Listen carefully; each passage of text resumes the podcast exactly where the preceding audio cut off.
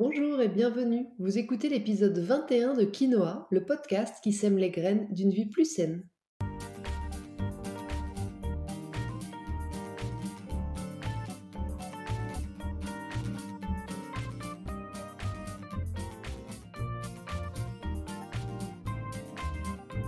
Je suis Julie Coignet, naturopathe et coach santé. Ma mission à travers ce podcast est de vous aider à retrouver ou à garder la santé en adoptant de nouvelles habitudes de vie plus saines et équilibrées. Chaque semaine, le jeudi, je vous propose de parler bien-être, forme et santé naturelle de façon simple et positive pour vous aider à reprendre votre santé en main. Allez, c'est parti pour l'épisode du jour. Dans ce 21e épisode de Quinoa, nous allons parler du sommeil. À quoi sert le sommeil? Comment devrait se passer une nuit complète et réparatrice? Pourquoi le sommeil est-il si souvent perturbé? Et que pouvons-nous faire pour l'améliorer? Je vous explique tout ça dans cet épisode.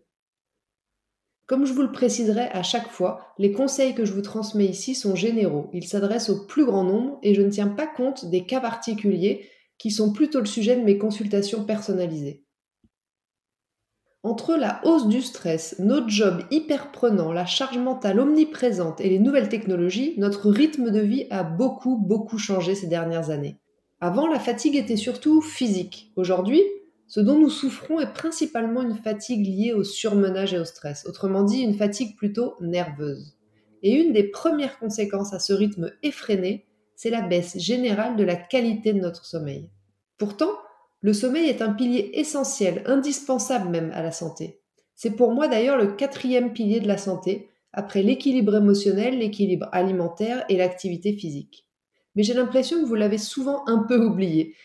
Et ça a été aussi mon cas il y a quelques années. Plus jeune, quand on me demandait quel pouvoir magique j'aimerais avoir, je répondais toujours la même chose, ne pas avoir besoin de dormir. Pourquoi? Parce que je trouvais qu'on perdait son temps à dormir. Et du coup, vous imaginez bien que j'ai longtemps négligé mon sommeil. Je pensais même que malgré le fait que j'ai besoin de beaucoup de sommeil, je pouvais contrecarrer ça et habituer mon corps à se contenter de peu, de moins. Je pensais en toute modestie pouvoir entraîner mon corps comme un entraînement sportif pour dompter mon besoin de sommeil et profiter plus de la vie éveillée. Bon, je me suis vite rendu compte que c'était très prétentieux ou peut-être un peu naïf de ma part. Et puis la vie, elle s'est chargée de me rappeler quelques années plus tard l'importance du sommeil.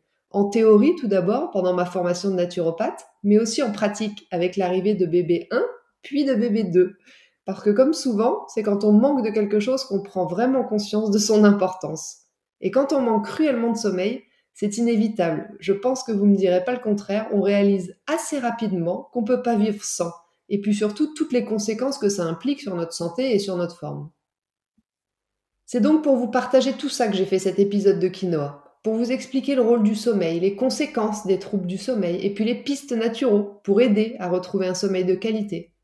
Alors à quoi ça sert physiologiquement le sommeil? Eh bien le sommeil, il a un triple rôle. Il a un rôle de recharge énergétique, il permet de recharger les batteries nerveuses et glandulaires, il a un rôle de purificateur, pendant le sommeil, on va assurer un nettoyage organique quotidien le foie et les reins vont s'activer la nuit pour épurer et éliminer nos déchets. Et puis troisièmement, le sommeil, il a aussi un rôle majeur de régénération tissulaire. Pendant qu'on dort, notre organisme, il se reconstruit, il se répare, il cicatrise et il profite même de ce temps de pause pour mémoriser toutes les infos qu'il a acquises pendant qu'on était éveillé. Alors plus globalement, comme je le disais plus haut, le sommeil, c'est vraiment un des piliers indispensables de notre santé un influent majeur de notre équilibre général, qu'on appelle aussi l'homéostasie, en régulant notre température, notre pression artérielle, notre glycémie, etc. Donc vous l'aurez compris, dormir, c'est guérir un peu. Vous imaginez que le sommeil servait à tout ça? Voyons maintenant les conditions d'un sommeil de qualité. Pour pouvoir assurer les différents rôles dont on vient de parler, le sommeil doit être aussi bien quantitatif que qualitatif. En moyenne, on va parler de 8 heures de sommeil recommandé, mais chacun étant bien différent, c'est très possible que pour vous ce soit un peu plus ou un peu moins. C'est vraiment une moyenne. Ce qu'on sait par contre de manière un peu plus sûre, c'est que, sauf si vous êtes un petit dormeur et que 5 ou 6 heures de sommeil vous suffisent, pour les autres, dormir moins de 6 heures peut être associé à un risque plus élevé d'obésité, de diabète de type 2, d'hypertension, de pathologie cardiaque ou d'accident.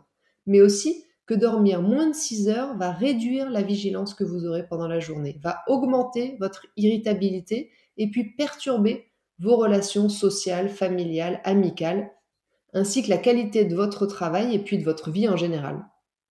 Ensuite, sur un point plus qualitatif, le sommeil, il doit être récupérateur. On doit donc se réveiller en forme. C'est pas normal de se réveiller fatigué chaque matin, même si c'est plutôt fréquent, j'ai l'impression. Pour mieux comprendre, vous devez savoir qu'on découpe le sommeil en cycles de 45 minutes à 2 heures, selon les gens. C'est ce qui va expliquer la variation de nos besoins en sommeil. Chez certains, les cycles vont durer 45 minutes, chez d'autres vont durer 2 heures. Et chaque cycle est ensuite divisé en 5 phases, en 5 phases bien distinctes, 5 phases d'activité cérébrale différentes. Une nuit classique, donc moyenne de sommeil, compte entre 4 à 5 cycles de 90 minutes. Alors on va rapidement voir les cinq étapes d'un cycle parce que c'est intéressant de comprendre comment est-ce qu'on fonctionne. La première phase, c'est l'endormissement. Elle dure à peu près 5 à 10 minutes. La deuxième, c'est ce qu'on appelle le sommeil lent léger. Cette phase, elle dure entre 10 et 15 minutes. À ce moment-là, le cerveau, il est réceptif mais il comprend plus très bien. Notre respiration va ralentir, notre rythme cardiaque aussi va ralentir. C'est le début de la récupération physique. Dans cette phase, un bruit, une lumière intense vont suffire pour nous réveiller assez facilement. Ensuite, on va passer en phase 3. La phase 3, c'est le sommeil profond. Cette phase, elle dure à peu près 30 minutes. À partir de là, le cerveau ne perçoit plus rien. La respiration, elle est hyper lente, les muscles sont complètement relâchés. C'est là que la température corporelle va commencer à diminuer et on se réveille beaucoup plus difficilement dans cette phase parce qu'on est complètement coupé de notre environnement extérieur, sensoriellement parlant. Et puis ensuite, il y a la phase 4 qui est le sommeil très profond. Donc là, il dure aussi à peu près, elle dure aussi pardon, à peu près 30 minutes. C'est l'étape cruciale de la récupération. C'est à ce moment-là qu'on récupère le plus. C'est le temps pendant lequel le corps se remet de toute la fatigue physique de la journée. Et puis ensuite, la dernière phase, la phase 5, c'est ce qu'on appelle le sommeil paradoxal. C'est le moment où on se met à rêver. Là, ça dure entre 10 et 15 minutes par cycle. À ce niveau du cycle, notre respiration, notre rythme cardiaque sont complètement irréguliers et des rêves se déclenchent. Ensuite, lorsque le cycle prend fin, on peut soit se réveiller, soit on reprend un nouveau cycle à partir de la phase 2, bien sûr, de sommeil léger. Vous voyez un peu comme tout est bien réglé, tout est bien organisé, tout est bien pensé. Ça m'impressionne toujours. Et ce joli cycle bien ordonné, donc, il est complètement sous l'influence d'hormones qui vont aller influer notre sommeil. Elles sont trois, et si elles ne sont pas suffisamment produites, c'est à ce moment-là que différents troubles vont pouvoir apparaître. Tout d'abord, l'acétylcholine. Elle, c'est l'hormone liée à notre capacité de récupération. C'est elle qui va déclencher en fait la phase 5 de sommeil paradoxal. On en trouve dans les produits à base de soja, dans le germe de blé, le pollen frais, les œufs, la viande, le poisson ou encore les légumineuses. Ensuite, il y a la sérotonine. Cette fois, c'est l'hormone de l'endormissement. La sérotonine, elle est impliquée dans la régulation donc des fonctions d'endormissement, elle aide à l'endormissement, mais aussi elle permet la thermorégulation, et puis, euh, elle intervient aussi dans nos comportements alimentaires, ça c'est intéressant, dans la douleur, dans la, dans la sensation de douleur, et puis dans l'anxiété. Donc on comprend bien qu'un taux de sérotonine normal va influer sur tous les points dont on vient de parler, sur notre tempérament aussi, nous permettant d'être moins anxieux, d'aller vers une certaine quiétude, sérénité. À l'inverse, quand on va en manquer, on va pouvoir avoir des problèmes d'endormissement, mais aussi des troubles du comportement alimentaire parfois. La sérotonine, elle ne peut pas être trouvée dans l'alimentation. C'est notre organisme qui va la synthétiser, la produire, à partir notamment d'un acide aminé qu'on appelle le tryptophane. Vous en avez peut-être déjà entendu parler. Lui, on peut le trouver dans l'alimentation. Donc c'est en augmentant notre consommation de tryptophane qu'on va participer à aider à la production de cette fameuse sérotonine. Donc le tryptophane, on peut le trouver dans les légumineuses, le soja, le riz complet, le poisson, les graines de courge, le fromage, les volailles, les œufs, la levure de bière, le persil, le chocolat. Euh, on en trouve ensuite dans la banane, dans les fruits secs. La viande, elle est aussi très riche euh, en acide aminé tryptophane, mais par contre, elle est un peu trop grasse et trop difficile à digérer pour le soir. Donc c'est vrai que je la conseille moyennement euh, dans l'assiette du dîner. Par contre, euh, il semblerait que le tryptophane soit activé par l'absorption de, glucides qu'on trouve dans les pâtes, le riz, les céréales en général. Donc je suis pas forcément pour supprimer les féculents le soir. Encore une fois, ça dépendra des cas. Et puis la pratique régulière d'un sport va augmenter aussi la sécrétion naturelle de sérotonine. Enfin, bien sûr, la troisième hormone, on, ne peut pas parler de sommeil si on ne parle pas de la mélatonine, euh, qu'on appelle couramment l'hormone du sommeil, parce que c'est elle qui gère, enfin plutôt qui régule les cycles circadiens, c'est-à-dire notre horloge interne. C'est aussi notre organisme qui va la synthétiser à partir de la sérotonine dont on vient de parler. Elle-même produite, si vous suivez bien, à partir d'un acide aminé qui s'appelle le tryptophane. Voilà, la boucle est bouclée. Donc, si on a des problèmes de sommeil, une des premières choses dont on va reparler après, mais que je pense vous avez déjà compris maintenant, c'est que si vous augmentez votre consommation de tryptophane le soir, ça va vous aider à produire plus de sérotonine qui elle-même va aider à produire et à synthétiser plus de mélatonine. Donc, lorsque toutes ces hormones elles font correctement leur job, quand on dort suffisamment, quand notre sommeil est qualitatif, on peut profiter de tous les bienfaits d'un bon sommeil. Mais malheureusement, vous êtes très ou trop euh, nombreux, nombreuses à souffrir de troubles du sommeil. Vous avez des difficultés à l'endormissement, des nuits agitées, des réveils nocturnes ou encore un manque de motivation et d'énergie au réveil. Et tout ça, ça veut dire que vous ne profitez pas d'une partie des bienfaits dont nous avons parlé plus haut. Alors c'est dans ce cas-là que ma mission de naturopathe et coach santé va être de vous accompagner dans la recherche de là ou les causes qui vous empêchent de bien ou de suffisamment dormir il faut comprendre pourquoi votre sommeil est perturbé. Pour info, vous n'êtes pas seul, hein. vous êtes quand même 32% à souffrir de troubles du sommeil, 16% d'insomnie et plus de 70% à souffrir d'au moins un réveil par nuit. Et puis aussi pour info, vous êtes 2 millions à prendre régulièrement un médicament pour dormir et 10 millions occasionnellement. Alors qu'est-ce qui peut bien vous empêcher de dormir? Vous avez probablement déjà une petite idée, mais comme toujours, Rappelez-vous qu'il n'y a pas une cause unique, c'est souvent plusieurs causes et ce ne sont pas non plus les mêmes chez chaque personne. Je vous donne quelques exemples de ce qui revient le plus fréquemment en consultation. La première chose, la première des causes, c'est un foie sursollicité, surchargé, en tension. Alors à cause de surcharge alimentaire, surcharge médicamenteuse, à cause de contrariété, cette tension, elle peut s'exprimer par des réveils nocturnes systématiques entre 1h et 3h du matin. Ensuite, une des deuxièmes causes euh, de ces perturbations du sommeil, ça peut être euh, la digestion, une digestion compliquée, une digestion trop longue. Si par exemple, elle n'est pas terminée au moment de votre coucher, elle va être source de chaleur interne et elle va perturber à la fois l'endormissement et le sommeil. Troisième cause possible, vous portez, vous êtes chargé d'un surplus émotionnel. C'est aussi bien souvent une des causes à l'origine de réveils nocturnes ou alors d'un sommeil agité et donc peu réparateur. Quatrième explication, vous souffrez de carence minérale. Si vous avez un faible niveau de vitamine D, ça peut être un facteur d'insomnie. Le zinc, le magnésium sont également essentiels pour avoir un sommeil profond de qualité. Et puis une carence en potassium peut aussi perturber votre sommeil et causer des crampes.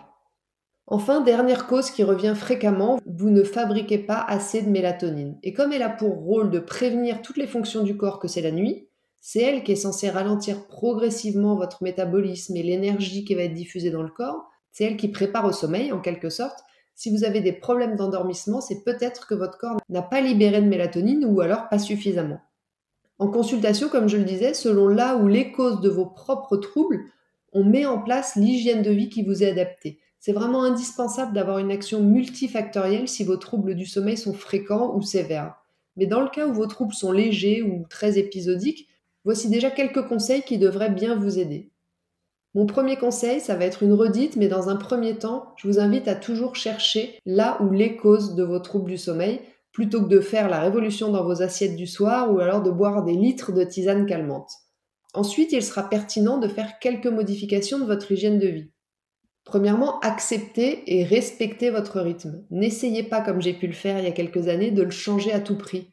Si vous êtes lève tôt, profitez-en. Si vous avez besoin de 9 heures de sommeil, organisez-vous pour les avoir, mais acceptez vos propres besoins. Ça, c'est la base.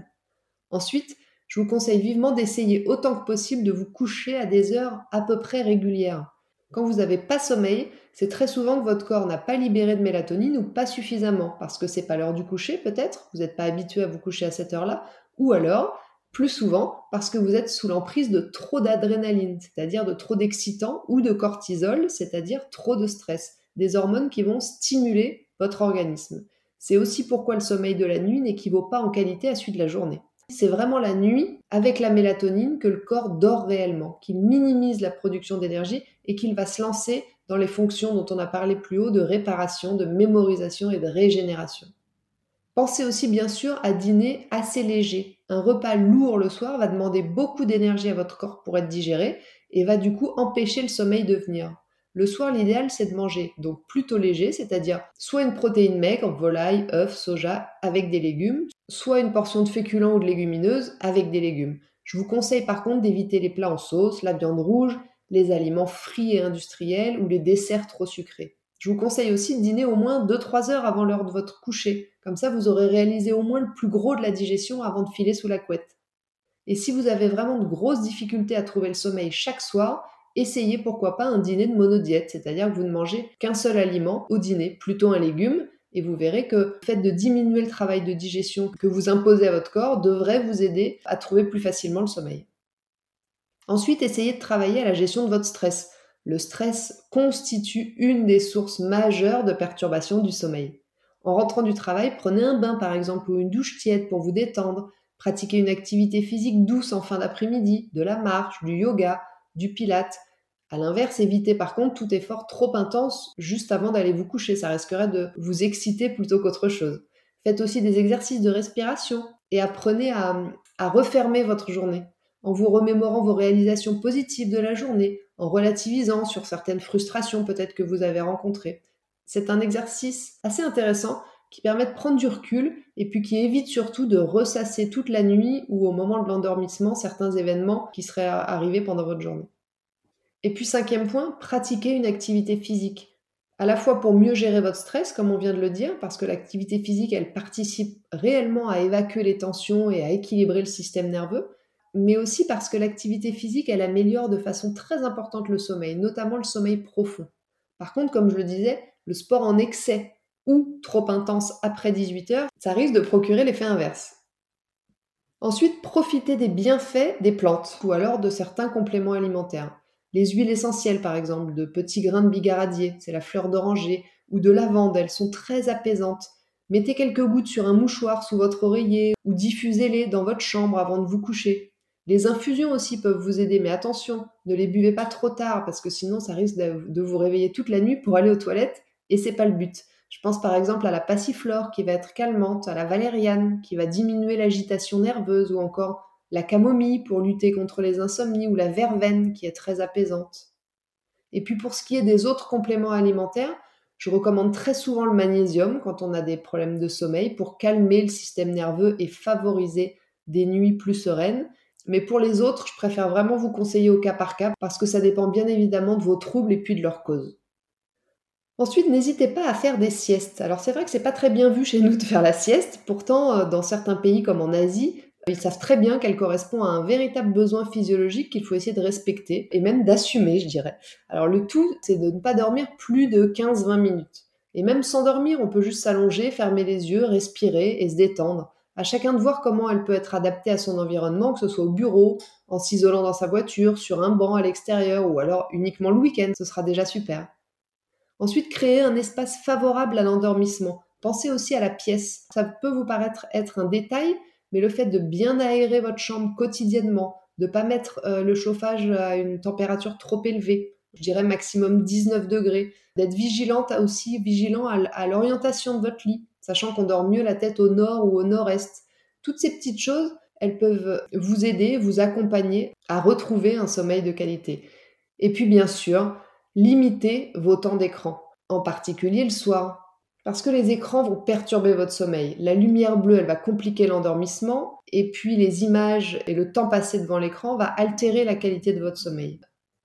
Et pour finir cet épisode, j'aimerais juste vous donner deux trois conseils pour aider au sommeil de vos enfants, parce que c'est souvent un sujet aussi très épineux le sommeil chez les enfants. Ils n'ont pas envie de voir la journée et les activités s'arrêter. Ils ont des peurs qui ressurgissent à ce moment-là. Ils veulent pas nous quitter. Alors dites-vous bien une chose. La plupart des conseils dont on vient de parler sont aussi valables pour les enfants. Respecter leur cycle, se coucher à heure régulière, manger léger, ne pas regarder les écrans avant de se coucher, faire des temps calmes dans la journée, ne pas surchauffer leur chambre.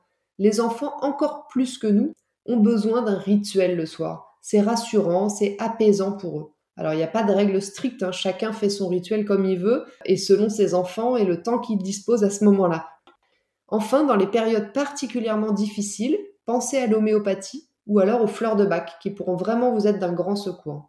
Parole de naturopathe, mais aussi parole de maman.